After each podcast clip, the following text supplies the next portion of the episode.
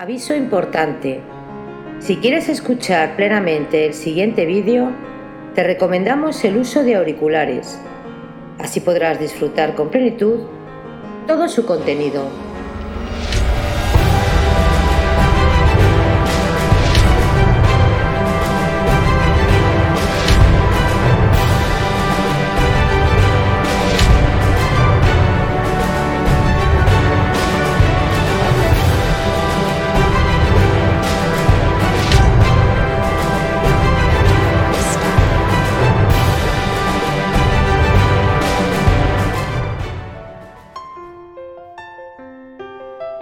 Todos de nuevo. Bienvenidos a Biografías Épicas. Hoy comenzamos la miniserie de una de las reinas más cuestionadas de la Francia prerevolucionaria, María Antonieta. Capítulo primero. La reina desdichada. María Antonieta siempre creyó que su vida estaba marcada por la fatalidad. La fecha de su nacimiento ya fue un mal augurio. Era el día de los difuntos y en Viena se recordaba a los seres desaparecidos con misas de requiem.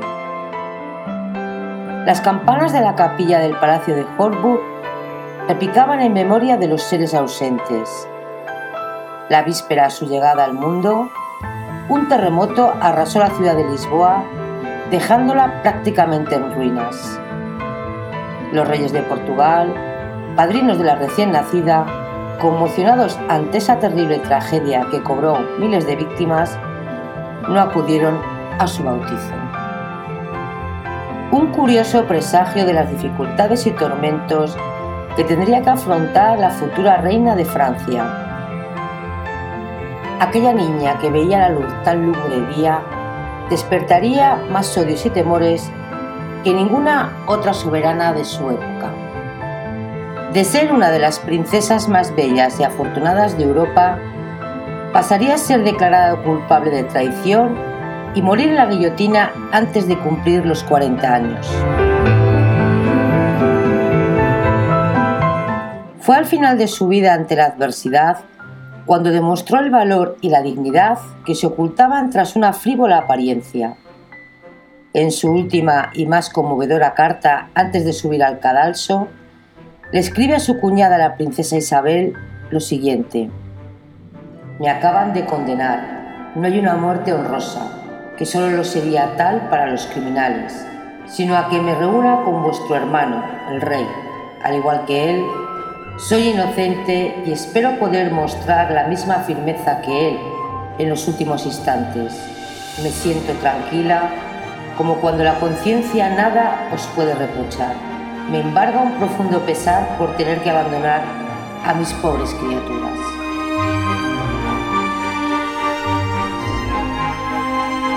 Para la reina María Teresa de Habsburgo, la pequeña que llegaba al mundo en sus aposentos del Palacio de Horburg en Viena, el 2 de noviembre de 1755, era su decimoquinto hijo.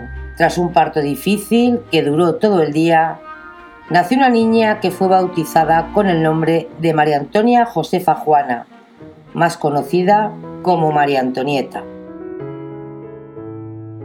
En la familia la llamarían Antoniette o Madre Antonia, para diferenciarla de sus ocho hermanas que todas llevaban el nombre de María en primer lugar. El chambelán de la corte anotó emocionado en su libreta Su Majestad ha dado a luz felizmente a una archiduquesa pequeña, pero completamente sana. Ha sido un parto íntimo y privado, dado que la soberana ha puesto fin a la costumbre aún vigente en Versalles que permitía la presencia de cortesanos junto al lecho de la reina durante el alumbramiento. María Teresa, emperatriz de Austria, y reina de Bohemia y Hungría, sorprende a todos por su buen aspecto tras un parto complicado y agotador.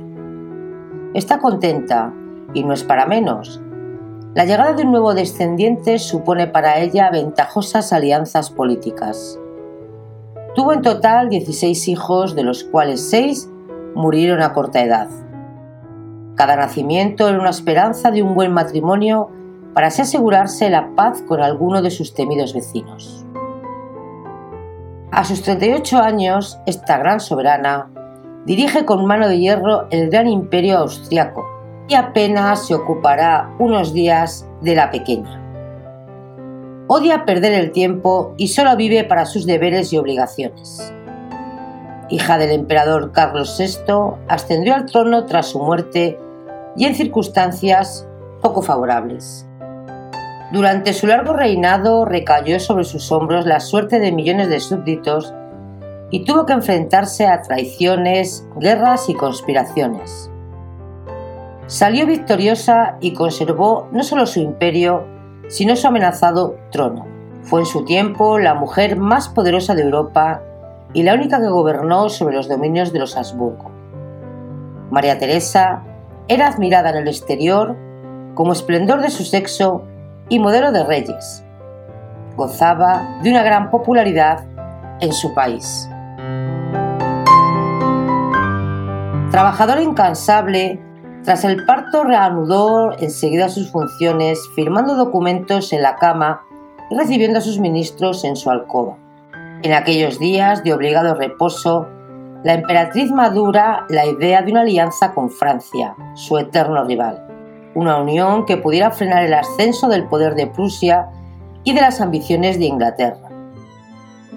Ya entonces piensa que aquella niña de cabellos dorados y que duerme plácidamente en su cuna un día pueda llevar sobre la cabeza la corona de Francia. María Antonieta es bautizada con todos los honores por el arzobispo de Viena en la iglesia de los agustinos y en la ausencia de su madre. La tradición permite que la emperatriz descanse unos días para recuperarse de su gran esfuerzo. La pequeña archiduquesa es confiada a una madre cría, pues en aquella época las damas de Alcurnia no criaban a sus propios hijos. Cuando más tarde a los cortesanos y altos dignatarios se les permite acceder a los aposentos de la emperatriz y conocer a la recién nacida, todos coinciden en que es pequeña pero con rasgos muy hermosos. De su madre María Antonieta ha heredado su cabello rubio, su piel tersa y nacarada y unos hermosos ojos azules, cabello largo y fino, que de mayor acostumbrará adornar con llamativos collares de su padre el emperador Francisco I y duque de Lorena, caballero, apuesto y amante de los placeres, heredó el poder de seducción.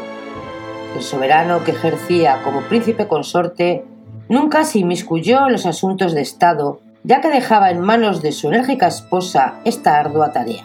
Era un hombre culto y refinado, aficionado a las artes y a la poesía, con una valiosa biblioteca. También tenía fama de mujeriego a lo que María Teresa nunca puso reparos. Para ella fue un matrimonio por amor y era evidente la pasión que sentía por su esposo. La emperatriz se recupera pronto del nacimiento de María Antonieta y tal como le confiesa a su chambelán, nunca se ha sentido mejor tras un alumbramiento. Aunque respecto a las cuatro semanas de su esposo que le ha impuesto los médicos, pronto reanuda su actividad y vuelve a sus obligaciones. Se levanta a las 4 de la mañana en verano ya a las seis en invierno. Asiste a misa, lee los periódicos, convoca a los ministros, despacha el correo, firma decretos y saca tiempo para recibir a su numerosa prole. Se acuesta siempre a las 10 en punto. Con tal apretado ritmo de trabajo, apenas ve a sus hijos que pasan de las manos de las nodrizas a la de las institutrices. Cuando María Teresa cumple 40 años, su hija pequeña tiene 17 meses la soberana se encuentra en un momento de mayor gloria, pero no tiene la vitalidad ni el humor de antaño. Ha ganado peso y su aspecto rollizo acentúa su imagen de imponente dignidad. Toda su energía está volcada en asuntos de Estado y en sus preocupaciones, que no son pocas. Austria y Francia, tras dos siglos de hostilidades, han firmado una alianza para enfrentarse a los enemigos que ahora tienen en común, Rusia e Inglaterra.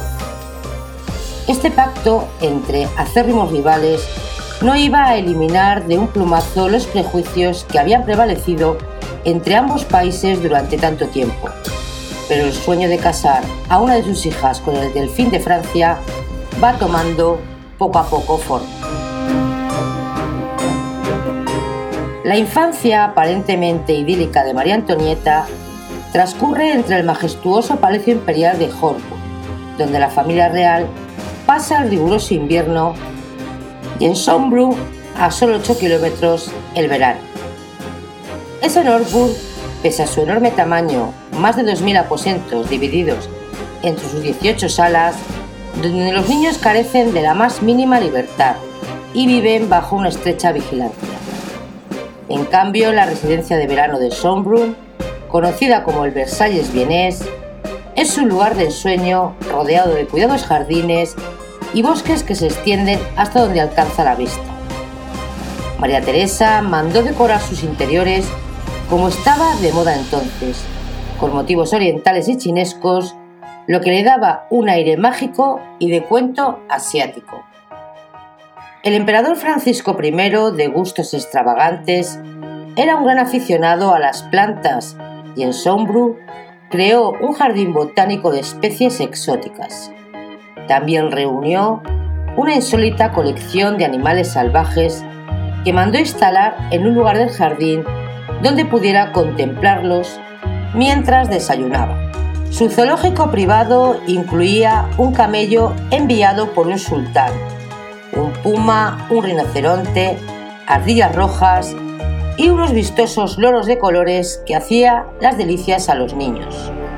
Sin embargo, de todas las residencias, el Palacio Rococó de Luxemburg, al sur de Viena, en el límite de un apacible pueblo y rodeado de frondosos bosques, abundaba la caza, era el preferido de María Antonieta. Es la residencia real más acogedora en comparación con las otras mansiones, y el séquito también era mucho menor. Aquí los niños disfrutaban de la placidez campestre y de una libertad impensable en la corte de Viena. El carácter alegre y desenfadado del emperador Francisco I ayuda a relajar las costumbres austeras y estrictas de los Habsburgo. Aunque la corte austriaca mantiene toda la pompa ceremonial cuando la ocasión lo requiere, en privado la vida de la pareja imperial recuerda a la de una familia normal burguesa. En un curioso retrato a lápiz realizado por la archiduquesa María Cristina en 1762, se muestra el estilo informal del que disfrutaban en la intimidad en sombra, algo impensable en la estirada corte de Versalles. Francisco aparece sentado desayunando, vestido en bata y pantuflas, luciendo un turbante en la cabeza en lugar de una peluca. El traje de la emperatriz María Teresa es muy sencillo y las niñas que juegan a su alrededor más parecen sirvientas que archiduquesas. Desde muy temprana edad, María Antonieta participa en las celebraciones familiares que organizan sus padres, donde los niños cantaban, actuaban o interpretaban piezas de danza. La numerosa prole también asistía como público a los conciertos que se celebraba en el palacio. María Antonieta nunca olvidaría su primer encuentro con Wolfgang Amadeus Mozart, el 30 de octubre de 1762. Este niño, prodigio, llegó a la corte de Viena con su padre y con su hermano. El pequeño músico tocó el clavelín a las mil maravillas, todo en presencia de la familia imperial. Mozart era un niño prodigio, impetuoso y travieso, que saltándose todo el protocolo, se sentó en el regazo de la emperatriz María Teresa y ésta le dio un beso. En otras ocasiones fue invitado a actuar en Sombru y resbaló en la tarima provocando las risas y burlas de los asistentes. María Antonieta, que tenía siete años, se precipitó a ayudar al pequeño a ponerse en pie. Mozart, agradecido, le dijo, Sois buena. La archiduquesa ya tenía entonces un indudable talento artístico, potenciado por sus padres, que le transmitieron su amor por la música y por el canto.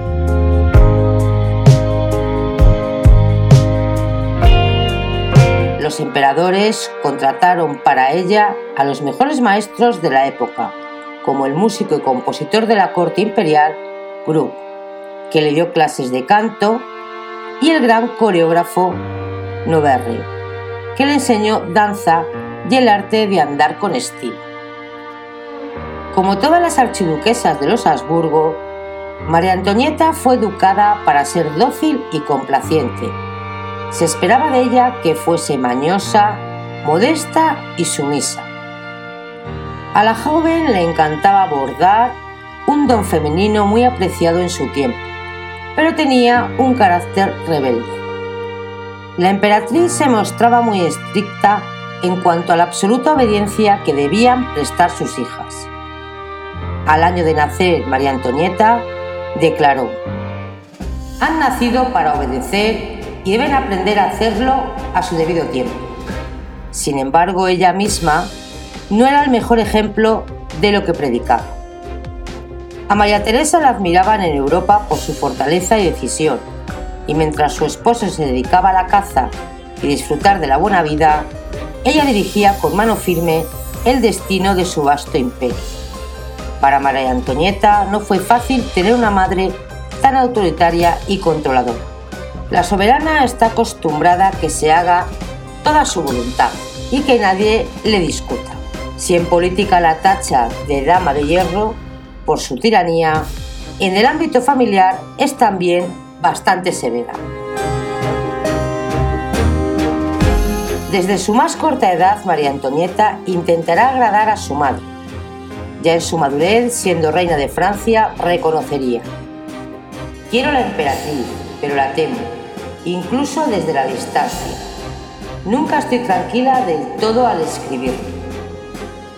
Aunque sus ocupaciones no le permiten cuidar a su numerosa prole, a María Teresa no le pasa inadvertido que de sus ocho hijas, la pequeña es la menos estudiosa, pero domina como ninguna el arte de agradar a todos que tan útil será para sobrevivir en Versalles. Un día la emperatriz descubre que su institutriz, la señora Brandeis, le escribe a lápiz los deberes a su hija, quien solo necesita pasarlos a tinta. La condescendiente dama será sustituida por la condesa Lerchenfeld, una institutriz más severa y enérgica con quien María Antonieta no se entenderá y que fracasará en su intento de intentar a su pupila el estudio y la lectura. Todos se muestran indulgentes con la encantadora Antonieta, incluido su padre que siente debilidad por ella. Su madre menos benevolente la tacha de rebelde, impetuosa y caprichosa. No se da cuenta de que su comportamiento y travesuras lo que pretende es la niña llamar constantemente su atención. Siente celos de su hermana mayor, María Cristina, a la que apodan Mimi. Esta es la preferida de la emperatriz. La pequeña que nunca se ha sentido querida por su madre se refugia en su hermana María Carolina, tres años mayor que ella, con la que guarda un enorme parecido físico. Les une un vínculo muy especial, y es que ambas niñas son extrovertidas y muy parlanchinas también tienen en común el defecto de burlarse de la gente. Cuando la emperatriz se entera del pasatiempo favorito de sus hijas, decide separarlas de inmediato. El 19 de agosto de 1767, María Teresa escribe a su hija María Carolina una breve y dura carta en la que le dice, Os advierto que seréis separadas para siempre de vuestra hermana.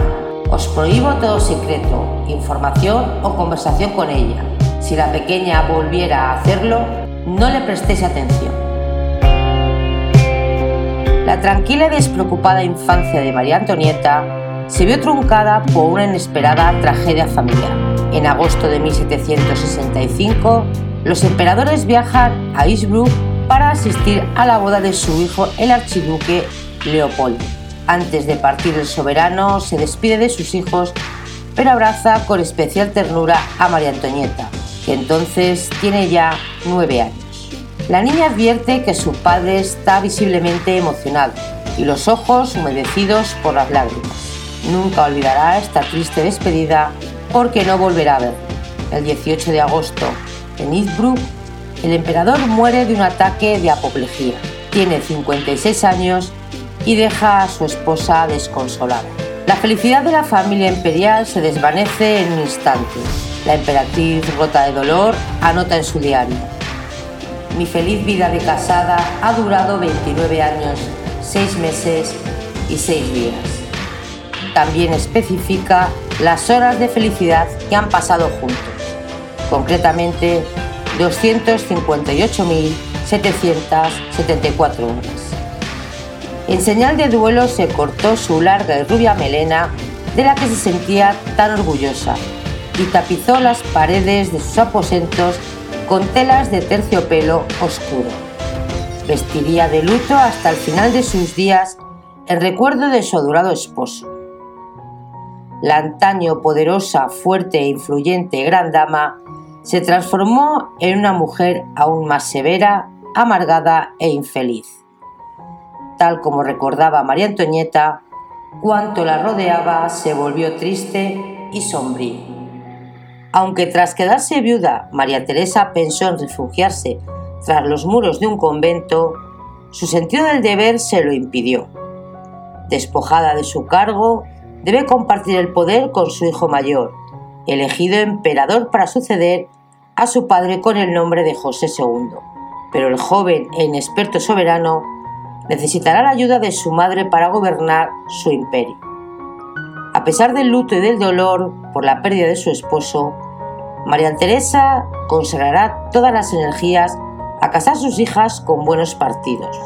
Su numerosa descendencia le asegurará alianzas políticas con todas las potencias europeas, lo que le valió el título de la suegra de Europa. La primera en contraer matrimonio es la mayor, la archiduquesa María Cristina.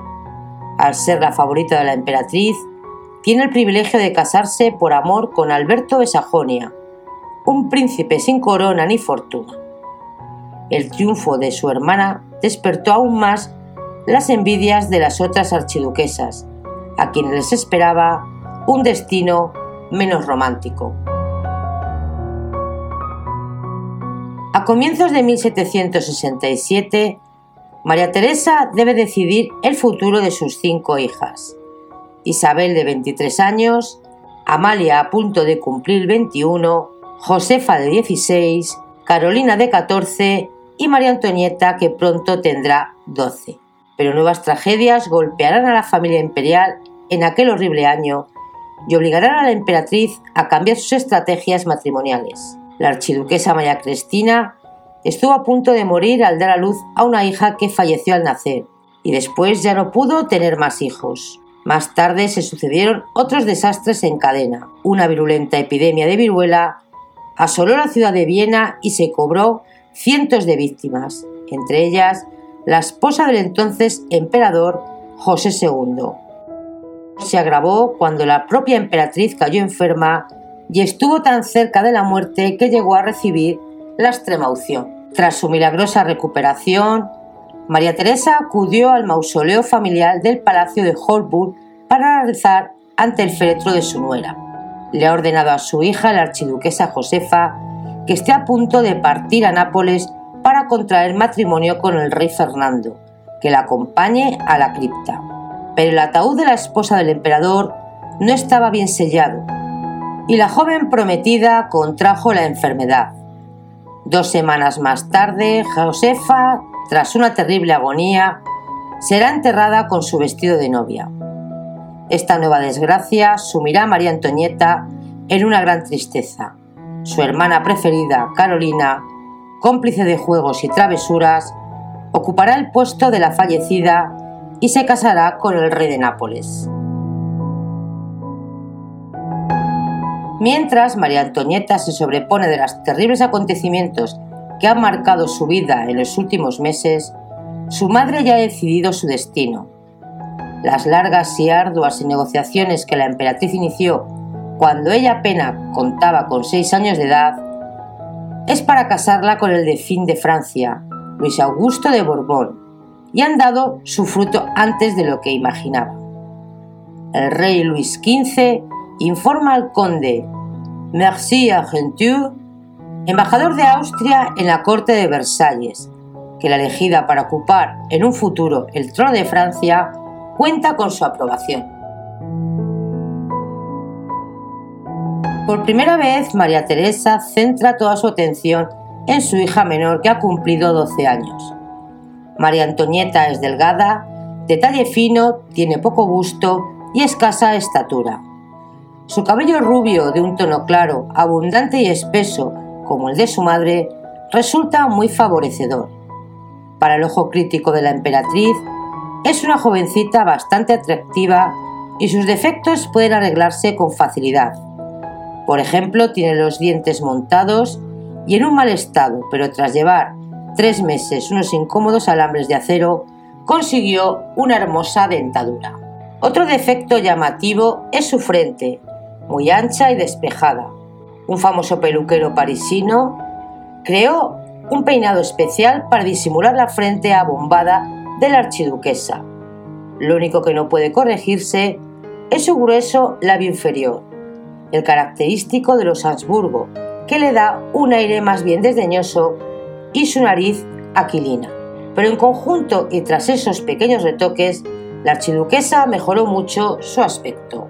Pero realmente el problema de María Antonieta no era su belleza, sino su educación. A los 12 años apenas sabe escribir, su ortografía es mala y no siente ningún interés por la lectura, ni nunca lo tendrá. Sus conocimientos de historia y literatura son casi nulos. Habla algo el italiano y pronuncia duras penas palabras en francés. El rey Luis XV ha dejado muy claro que aprecia en especial la pureza del idioma francés y que la futura reina de su nieto el delfín deberá esforzarse en aprenderlo. María Teresa no ahorrará esfuerzos para hacer que su hija sea una dama instruida. Y en las siguientes semanas se duplican las horas de las clases de francés, de gramática y de ortografía. Desde Francia se manda a la corte vienesa a un ilustre erudito, el abad de Vermont, con el cargo de oficial de preceptor de la Delfina, pero durante el tiempo que pasará en Austria será su confidente y consejero. Cuando el clérigo conoció a María Antonieta en otoño de 1768, dijo de ella, es alegre, encantadora y simpática. Posee todas las innegables gracias y si crece un poco más, como se espera, los franceses no necesitarán nada más para reconocer a su soberano. Vermont se ganó la confianza y el cariño de la archiduquesa y consiguió algunos progresos. Le enseñó no solo francés, sino también historia de Francia y de las grandes familias de nobles que ocupaban importantes cargos en la corte de Versalles. Un año más tarde, María Antonieta hablaba francés con bastante soltura, aunque con un ligero acento alemán.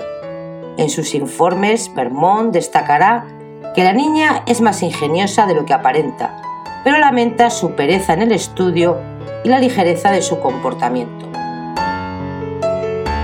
La emperatriz María Teresa había tardado seis años largos en concretar el enlace entre su hija menor y el delfín de Francia. Tras arduas y complejas negociaciones, se sentía satisfecha por el éxito obtenido al unir a las casas reales de Francia y Austria. Pero como madre le embargaba una honda preocupación. Nadie preparó a María Antonieta para el destino que le esperaba. A los 12 años, la infantil y despreocupada archiduquesa se enteró de que iba a ser reina de Francia.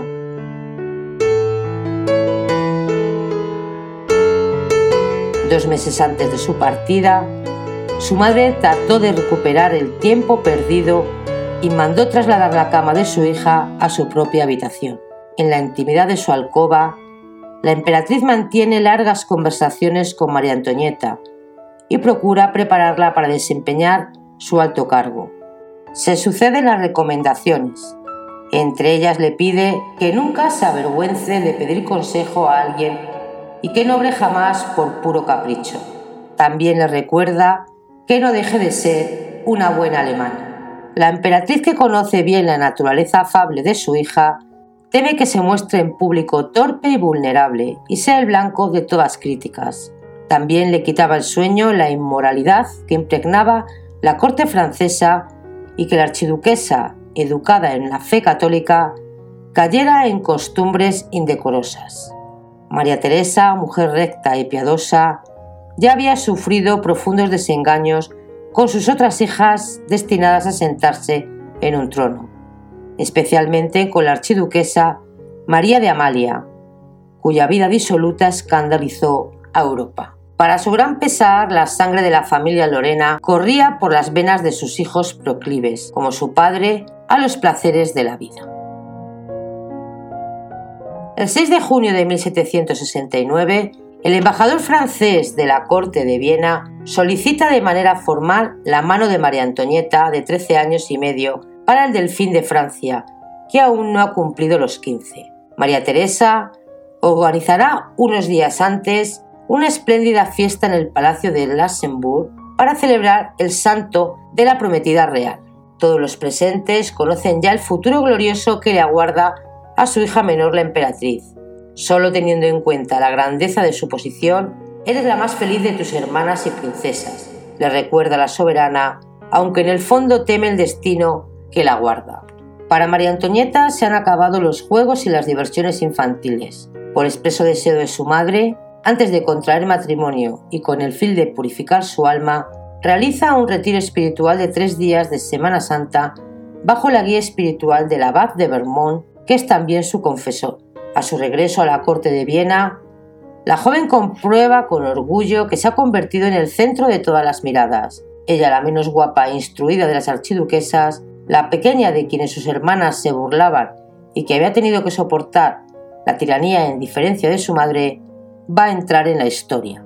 Mientras ese día llega, envía su misiva urgente al rey Luis XV, en que le comunica con infinito placer que el 7 de febrero de ese mismo año de 1770, Madame Antonieta ha dejado de ser una niña.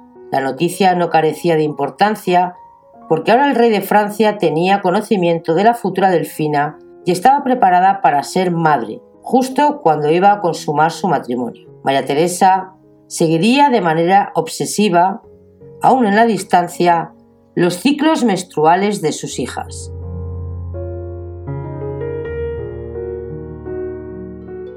La emperatriz les pedirá a sus archiduquesas, convertidas en consortes de reyes y príncipes de otros países, que la mantuvieran al corriente de todo ello. En el caso de María Antonieta, el control de su madre en este asunto tan íntimo aún sería mayor porque tardará ocho años en quedarse embarazada. El 17 de abril, María Antonieta jura sobre la Biblia su renuncia a heredar los territorios que le corresponderían a Austria y a los de Lorena, así como los derechos sucesorios. Esa misma noche, su hermano el emperador José II organizó una cena con 1.500 invitados en el Palacio de Belvedere, en Viena, y un fastuoso baile de máscaras en sus jardines. La boda por poderes se celebró el 19 de abril en la iglesia de los Agustinos, la misma donde fue bautizada. Tras el enlace tuvo lugar la cena oficial del desposorio, un banquete de 100 platos que duró varias horas y puso a prueba la resistencia de la novia. Con el banquete nupcial no acabaron los festejos. Durante todo el día siguiente recibió a los embajadores y demás autoridades a quienes se permitió besar la mano de Madame la Delfín, como era llamado oficialmente. Pero lo que mantuvo ocupada la emperatriz y a su hija recién casada fueron las últimas horas antes de su partida que fue la redacción de una serie de cartas dirigidas a Luis XV. La delfina debe dirigirse al rey como señor y muy querido abuelo, pues a partir de ese momento se considera que todos los miembros de la familia real francesa pasan a ser parientes. En su primera misiva al rey de Francia, la joven se complacía en pertenecer ahora a su majestad y asimismo le pedía que siendo que mi edad y mi inexperiencia a menudo requerirán vuestra indulgencia, firma su carta con el nombre familiar de su infancia, Antonia.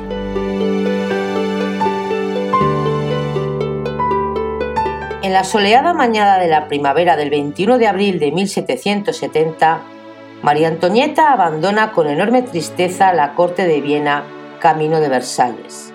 El magnífico cortejo previsto para acompañarla es digno de un gran imperio como el austriaco.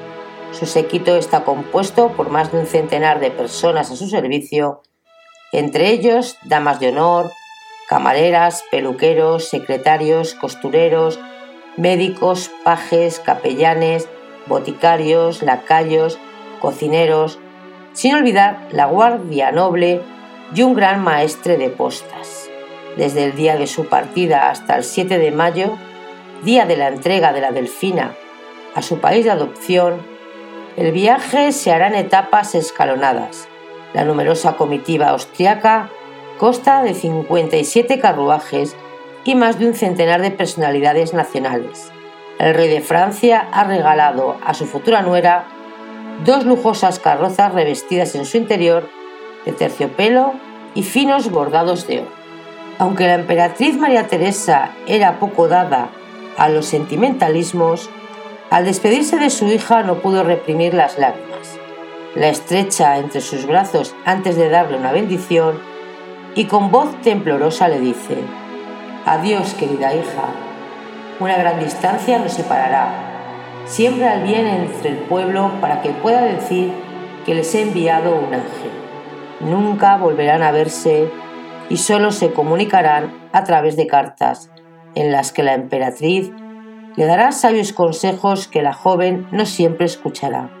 Acurrucada en su carroja de terciopelo carmín, María Antonieta asoma la cabeza por la ventanilla para contemplar por última vez los idílicos paisajes de su infancia que dejará tras de sí.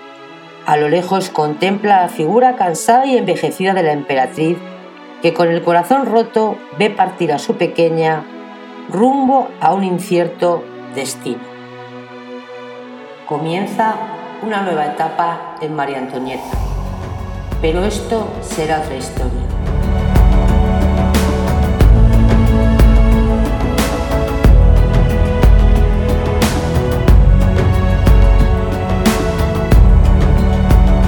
Si crees que ha merecido la pena, suscríbete y comparte nuestros contenidos en tus redes sociales más favoritas. Haznos saber tus gustos, tu voz es importante y te escuchamos. Gracias y hasta el próximo vídeo. Te esperamos.